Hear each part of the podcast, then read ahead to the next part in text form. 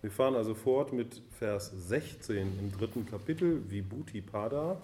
Und da beginnt Patanjali dann seine sagenhaften Methoden uns zu vermitteln, wie man durch Samyama die innere Ausrichtung, die Versenkung auf etwas, übersinnliche Fähigkeiten erreicht. Hier wird es also richtig spannend auf dem Yoga-Weg. Ja, das ist auch das, was uns antreibt. Äh, wie erreichen wir übersinnliche Fähigkeiten und werden äh, ein besserer Mensch? Natürlich ist es so, dass diese übersinnlichen Fähigkeiten etwas sind, ähm, womit man nicht hausieren geht, womit man sein Ego nicht produziert und äh, was man eben nicht raushängen lässt. Sondern diese übersinnlichen Fähigkeiten werden als Hindernisse betrachtet. Wir wollen ja weiter voranschreiten auf dem spirituellen Weg zur Befreiung. Und wenn wir so eine übersinnliche Fähigkeit erreichen, dann steckt da drin eine große Gefahr, dass wir uns damit identifizieren, dass wir uns für was Besseres, Größeres halten, als wir sind. Das ist nichts Besonderes, was man mit diesen Techniken erreichen kann. So auch Patanjali. Wenn wir zehn Jahre als Schreiner arbeiten, ja, dann können wir ohne zu messen, äh, ja, können wir freihand irgendwie einen Schrank zusammenschrauben, der äh, super aussieht und tiptop funktioniert und wo ein Laie sagen würde, wow. Ja, einfach weil man zehn Jahre lang äh, seine ganze Ausrichtung, seine ganze Konzentration auf das Schreinerhandwerk ausgerichtet hat. Oder ein Mathematikprofessor, der 20 Jahre sich nur mit Mathe beschäftigt hat, der kann die irrsinnigsten Formeln äh, auseinandernehmen.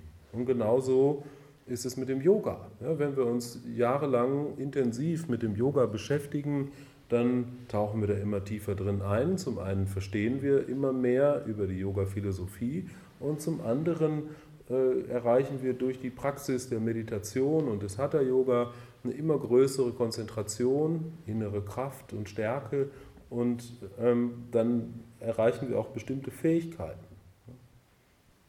So wie ich. Ich habe die Fähigkeit in der Meditation, so wie gestern Abend, genau zu wissen, wann halb neun ist. Ja.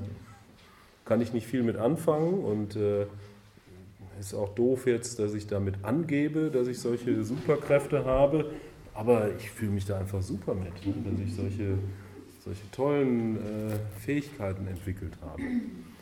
Patanjali nennt noch ganz andere Fähigkeiten. Äh, also da bin ich mit meinem Timing dann echt nur ein kleines Licht.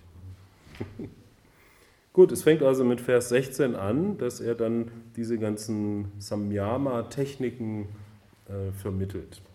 Da sagt er zunächst, Sammlung auf die Veränderung in Form, Zeit und Zustand gibt Wissen über Vergangenheit und Zukunft. Oder nochmal anders formuliert, mit Versenkung, Samyama, auf die drei Umwandlungen entsteht Wissen über Vergangenes und Künftiges. Also Samyama heißt ja Konzentration, Versenkung und dann Überbewusstsein mit dem Fokus auf, auf einen Punkt, auf eine Sache. Und wenn wir das tun, wenn wir den Geist auf diese Weise fokussieren, dann werden die Vrittis, die Gedankenwellen, die sonst im Geist sind, nicht weiter beachtet. Ne? Weil wir gelernt haben, den Geist auszurichten.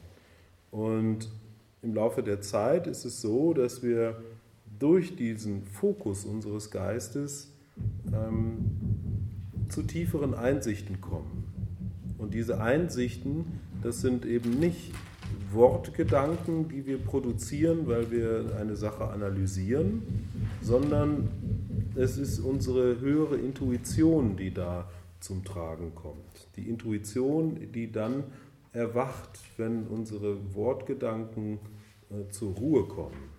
Und dann sagt Patanjali eben, wenn wir uns auf Form, Zeit und Zustand von etwas konzentrieren, dann können wir tieferes Wissen über dieses Etwas erlangen in der Vergangenheit und in der Zukunft. Wenn wir uns auf irgendein Objekt fokussieren ja, und genau diese drei, ähm, drei Zustände oder diese drei Aspekte beobachten, dann bekommen wir eine Intuition zu diesem einzelnen Gegenstand. Also wenn wir beispielsweise eine Uhr auf dem Boden finden, die kaputt ist, ja, und fokussieren uns ganz auf diese Uhr ja, und schauen uns Form, Zeit und Zustand dieser Uhr an, dann können wir intuitiv Erkenntnisse darüber bekommen, wo die herkommt, was da für eine Geschichte mit zusammenhängt. Also hier geht es vor allen Dingen darum, dass Patanjali uns sagt, durch Samyama auf etwas bekommen wir tiefere Einsichten. Wenn wir zum Beispiel irgendein Problem haben, wir stehen vor einer Entscheidung, ja, dann können wir uns auf diesen Entscheidungsprozess ausrichten ja, und bekommen Zugang zu unserer Intuition. Und es ist im Grunde immer empfohlen, seiner Intuition zu folgen. Auch wenn das nicht immer bedeutet, dass es der einfachere und schnellere Weg ist, aber es ist der Weg, bei dem wir am meisten lernen und am meisten Konstruktives bewirken können. 17.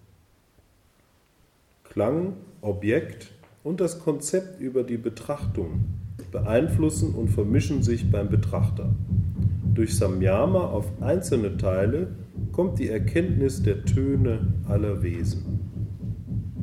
Nochmal anders. Worte, Objekte und Ideen überlagen, überlagern und verwirren. Durch Samyama bekommt man Wissen über die Sprache aller Lebewesen. Also das, was ich soeben sagte, ne, dass sich unsere Wortgedanken äh, in den Erkenntnisprozess einmischen wenn wir kein Samyama üben. Der menschliche Geist funktioniert ja so, dass wir durch unsere Überzeugungen, die wir haben, der Wahrnehmung einen Filter vorschieben. Wir filtern unsere Gedanken, äh, unsere Wahrnehmung. Das, was wir wahrnehmen, ist immer durch die Brille unserer Überzeugungen gefärbt. Das sind die Vrittis, die unsere Wahrnehmung trüben. Und Patanjali sagt eben, ja, dass Worte, Objekte und Ideen im Bewusstsein überlagern und verwirren. Also der Erkenntnisprozess wird dadurch gestört und äh, stark beeinträchtigt. Wenn wir jedoch Samyama üben, ja, Samyama auf einzelne Teile, also auch den, den, den Wahrnehmungsprozess bewusster wahrnehmen, dann bekommen wir Wissen über die Sprache aller Lebewesen. Das bedeutet, dass wir ein tiefes Gefühl für die Intention bekommen. Wenn jemand spricht, können wir lernen zu erspüren, ob da eine gute Intention dahinter steckt oder nicht. Wir bekommen Intuition zu der Sprache der Menschen. Ihr kennt das vielleicht, wenn ihr im Ausland seid und jemand trefft, mit dem ihr keine gemeinsame Sprache sprecht ja, und man sich trotzdem versteht. Ja, weil man einfach merkt, dass man irgendwie ähnlich gestrickt ist und äh, auf das Gleiche hinaus will. Wenn wir uns darauf einlassen und darauf fokussieren, na, dann können wir irgendwo seine Sprache verstehen, auch wenn der nur mit Handzeichen spricht. Und dann sagt er, wir bekommen Wissen über die Sprache aller Lebewesen. Das heißt, wir bekommen intuitiv Zugang dazu, was ein Lebewesen uns mitteilen will oder ähm, was das Bedürfnis ist. Wenn wir einen Hund haben und uns immer wieder auf den Hund fokussieren, dann lernen wir ihn zu interpretieren. Das ist ganz spannend. Und das ist im Grunde auch Samyama. Ne? Wir konzentrieren uns auf den Hund. Und dadurch bekommen wir Zugang zu, zu seinen Bedürfnissen und lernen so ein bisschen seine Sprache zu verstehen. Durch Wahrnehmung unserer Prägungen entsteht Erkenntnis über frühere Leben. Ja, die Prägungen, das sind die Samskaras, das sind die Programmierungen, die uns als Person ausmachen. Ähm, man sagt ja, dass das, was von uns nach dem physischen Tod in ein neues Leben eingeht, sind unsere Programmierungen. Da habe ich letztens irgendwo gelesen, da wurde so ein buddhistischer Lehrer gefragt, ja, was ist es eigentlich, was nach meinem Tod übrig bleibt und dann wiedergeboren wird? Welcher Teil von mir? Und dann sagte der buddhistische Lehrer, ah, ich hasse das eigentlich so zu sagen, aber im Grunde genommen sind es nur deine schlechten Gewohnheiten. Also die Programmierung, die Grundprogrammierung, quasi das Betriebssystem, das ist das, was ins nächste Leben übergeht. Also nicht der Desktop, ja, auf dem deine individuellen Bildchen und Programmchen sind, sondern das Betriebssystem. Das Betriebssystem Chitra ja, geht ins neue Leben über, aber dann ist es nicht mehr, nicht mehr Chitra, sondern dann äh, hat sie vielleicht einen männlichen Körper und eine ganz andere Biografie und ja, aber ihre tief sitzenden Gewohnheiten, die, das, was uns in diesem Leben ausmacht, das bleibt übrig. Und deswegen ist es so wichtig, dass wir unsere tief sitzenden Gewohnheiten transzendieren, dass wir durch die Praxis des Karma-Yoga daran arbeiten, hm, nicht mehr den eigenen Programmierungen zu folgen, sondern das Handeln als Dienst an Gott zu betrachten und dadurch, dass wir bereit sind, in jedem Moment das zu tun, was zu tun ist, die individuellen Programmierungen nach und nach überwinden. Dadurch kommen wir zu einer Freiheit von unseren eigenen Konditionierungen und wachsen eben darüber hinaus. Und Patanjali sagt, wenn wir unsere Samskaras, unsere Programmierungen lernen zu beobachten, dann können wir tiefe Einsichten darin bekommen, was in früheren Leben gewesen ist. Und da habe ich auch schon drüber gesprochen, dass es ähm, sehr mit Vorsicht zu genießen ist, äh, sich dafür zu öffnen, was man früher mal war. Ja, weil wir haben in diesem Leben schon genug Baustellen, wir haben schon genug Unfug gemacht und, äh, und für Chaos gesorgt und ähm, haben genug Themen, mit denen wir uns in diesem Leben beschäftigen müssen, um die aufzulösen.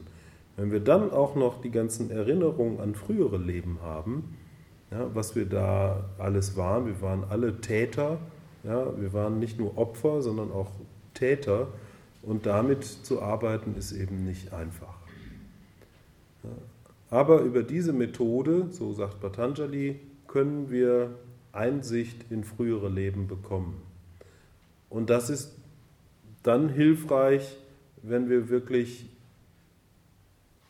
schon ein, ein, ja, eine höhere Schwingung, ein höheres Bewusstsein erreicht haben und einigermaßen gleichmütig mit solchen Erkenntnissen umgehen können. Ja, wenn, wenn du zum Beispiel gesagt bekommst, in deinem letzten Leben warst du ein, ein äh, Nazi-Täter ja, und hast, was weiß ich, in einem KZ gearbeitet, dann ist das ein ganz schön schwerer Brocken, ja, den wir nicht einfach so ähm, integrieren können, sondern äh, damit zu leben, dass man sowas getan hat, ja, ist ganz, ganz schwierig. Und deswegen wird empfohlen, da eher nicht äh, ja, dran zu arbeiten, sich frühere Leben anzugucken.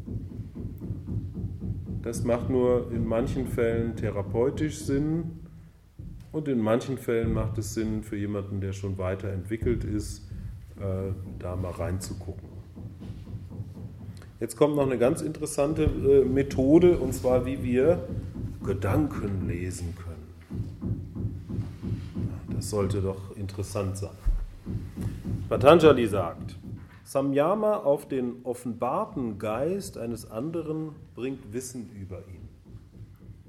Also das, was wir an jemand anderem beobachten können, ja, das, was wir von jemand anderem wahrnehmen, wenn wir uns darauf konzentrieren, dann können wir zu tieferen Einsichten über diese andere Person kommen. Aber er sagt auch im Vers 20, über die tatsächliche Natur eines anderen können wir dadurch kein Wissen erlangen, denn sie lässt sich nicht beobachten. Wir hatten vor einiger Zeit einen Mitarbeiter, ein super Typ, ja, der wirklich ganz inspirierende Vorträge gegeben hat, ganz lichtvolle Person und, und viele haben zu dem aufgeblickt. Ja, wirklich also ein Pfundskerl. Ja. Dann kam irgendwann raus, dass der heimlich geklaut hat. Also Vers 19, ja, Samyama auf den offenbarten Geist eines anderen bringt Wissen über ihn. Das, was er uns gezeigt hat, war der Aspekt, dass er äh, lichtvoll und weise ist und ähm, immer locker drauf und ähm, ja, das ist das, was er offenbart hat. Aber was man nicht sehen konnte, weil er das nicht offenbart hat, weil das im, äh, im Dunklen stattfand, ja, war, was dann in Vers 20 beschrieben wird. Über die tatsächliche Natur eines anderen können wir dadurch kein Wissen erlangen, denn sie lässt sich nicht beobachten. Also keine Sorge, auch äh, ein großer Yogi kann nicht unbedingt ähm, deine Schattenseiten wahrnehmen, sondern das, was man wahrnehmen kann, zu dem man tiefere Einsichten bekommen kann, ist sozusagen das, was du offenbarst. Aber natürlich ist es so, dass wir immer wesentlich mehr über uns offenbaren, als es uns bewusst ist. Sprich, äh, Stichwort äh, Körperhaltung zum Beispiel. Wenn jemand äh, immer nur so da sitzt, dann ähm, kann man schon erahnen, dass der vielleicht nicht so fröhlich ist, wie er gerade spricht. Jemand, der wirklich gut drauf ist, der hat auch eine offene Körperhaltung. Natürlich kann das mit irgendwie körperlichen Problemen zusammenhängen, aber wenn wir Samyama auf eine Person ausrichten, ja, dann können wir tatsächlich tiefere Einsichten über die Person bekommen. Dann können wir Dinge wahrnehmen, äh, die er uns vielleicht gar nicht zeigen wollte, indem wir zwischen den Zeilen lesen, indem wir ja vielleicht Sätze wahrnehmen, äh, wiederkehrende Muster in dem, was er sagt und wie er sich bewegt und verhält und dadurch tiefer blicken. Also wir können bei dem Gedankenlesen ja, nur die Gegenwart ablesen. Ja, also das, was jetzt gerade ist und offenbart wird. Ja, und der nächste Vers, das sind eigentlich so die, die besten Superkräfte. Ja. Der nächste Vers geht um das Unsichtbarwerden. Durch Samyama auf die Körperform wird man unsichtbar. Die Kraft wahrgenommen zu werden wird gehemmt und die Verbindung von Licht und Auge erlischt. Also indem wir uns auf die eigene Körperform konzentrieren, ja, werden wir von den anderen weniger wahrgenommen. Dazu gibt es zwei schöne Beispiele. Das eine ist, Stellt euch vor, ihr geht auf eine, ihr seid Single, ja, und geht auf eine Single-Party und dann seid ihr auf dieser Single-Party und denkt die ganze Zeit, oh, ich hätte noch meine Haare doch heute anders machen sollen oder vielleicht das kleine Schwarze anziehen oder hm, vielleicht hätte ich mich doch irgendwie anders, äh, ich bin irgendwie ein bisschen overdressed hier, das passt alles nicht so richtig und ach ja, und naja, stelle ich mich mal ein bisschen aufrechter hin, dass man mich auch sieht. Und ja, man kreist die ganze Zeit über, um sich selbst und seinen eigenen Körper. Und dadurch richtet man seine Energie auf sich selbst ja, und ähm, macht sich dadurch weniger sichtbar. Hingegen, wenn wir bei derselben Party sind und unseren Geist nach außen richten, ja, uns die anderen Leute angucken, ah, der könnte in Frage kommen, der äh, sieht auch so aus, als hätte er einen guten Job und, ja, und, ah, und, und blicken nach außen ja, und öffnen dadurch unser Energiefeld nach außen, ja, dann äh, erstellen wir Verbindungen nach außen, ja, wir vernetzen uns sozusagen auf einer unbewussten Ebene mit den Leuten, die um uns herum sind und sind dadurch geöffnet und werden auch viel eher wahrgenommen. Also ein ganz praktisches Beispiel, was diesen Vers verdeutlicht. Oder eine andere Situation, ja, wir haben Dreck am Stecken und da kommt die Polizei. Das ist ein Trick aus dem Yoga. Ja, wenn wir von der Polizei nicht entdeckt werden wollen, ja, dann sollten wir uns tunlichst auf uns selbst konzentrieren, unseren Körper spüren ja, und dadurch äh, fallen wir hoffentlich der Polizei nicht ins Auge. Ja, wenn wir aber dann da, da stehen und sitzen und die ganze Zeit denken, oh, da ist die Polizei, da, die Polizei darf mich nicht sehen und auch obwohl wir unauffällig in die andere Richtung gucken und die ganze Zeit denken, oh, die, oh mein Gott, die Polizei, die Polizei, ja, dann natürlich äh, ist es energetisch so, dass wir eine starke Verbindung zu diesen äh, ähm, Ordnungshütern herstellen und natürlich denen auch ins Auge fallen und die merken sowas. Die sind darauf trainiert und sagen, können wir mal die Papiere sehen. Also wenn ihr, sollt, kann ja mal sein, ja, dass ihr äh, irgendwie euch da verstecken wollt, konzentriert euch lieber auf euren eigenen Körper. Kann ja schon sein, dass ihr einfach in eine Verkehrskontrolle geht und wisst, äh, ihr hättet letzte Woche zum TÜV äh, gehen sollen oder so. Muss ja jetzt nichts Schlimmes sein. Ne? Aber dann konzentriert ihr euch auf euren Körper und die Polizei wird euch nicht festnehmen. Sukadev, wenn der ans Buffet geht, ja, den nimmt man oft gar nicht wahr. Ja, der huscht dann irgendwie da so durch den Speisesaal in Bad Meinberg und äh, der konzentriert sich einfach auf seinen eigenen Körper, das hat er mal gesagt. Ja, und dadurch äh, sieht man ihn nicht so richtig. Also äh, er ist wirklich dann super unauffällig und huscht da schnell rein, holt sich was und schwupps ist er wieder weg. Konzentration auf die Form des eigenen Körpers macht uns unsichtbar. Und dann sagt er, hierdurch lässt sich auch das Verschwinden von Klängen und anderen erklären. Ja, also andere physische Phänomene werden dadurch nicht wahrnehmbar.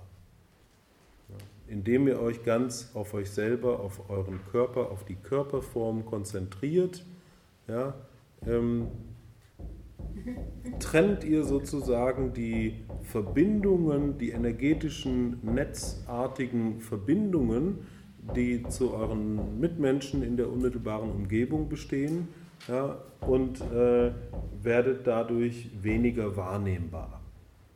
Könnt ihr mal mit experimentieren. Harium Tatsat.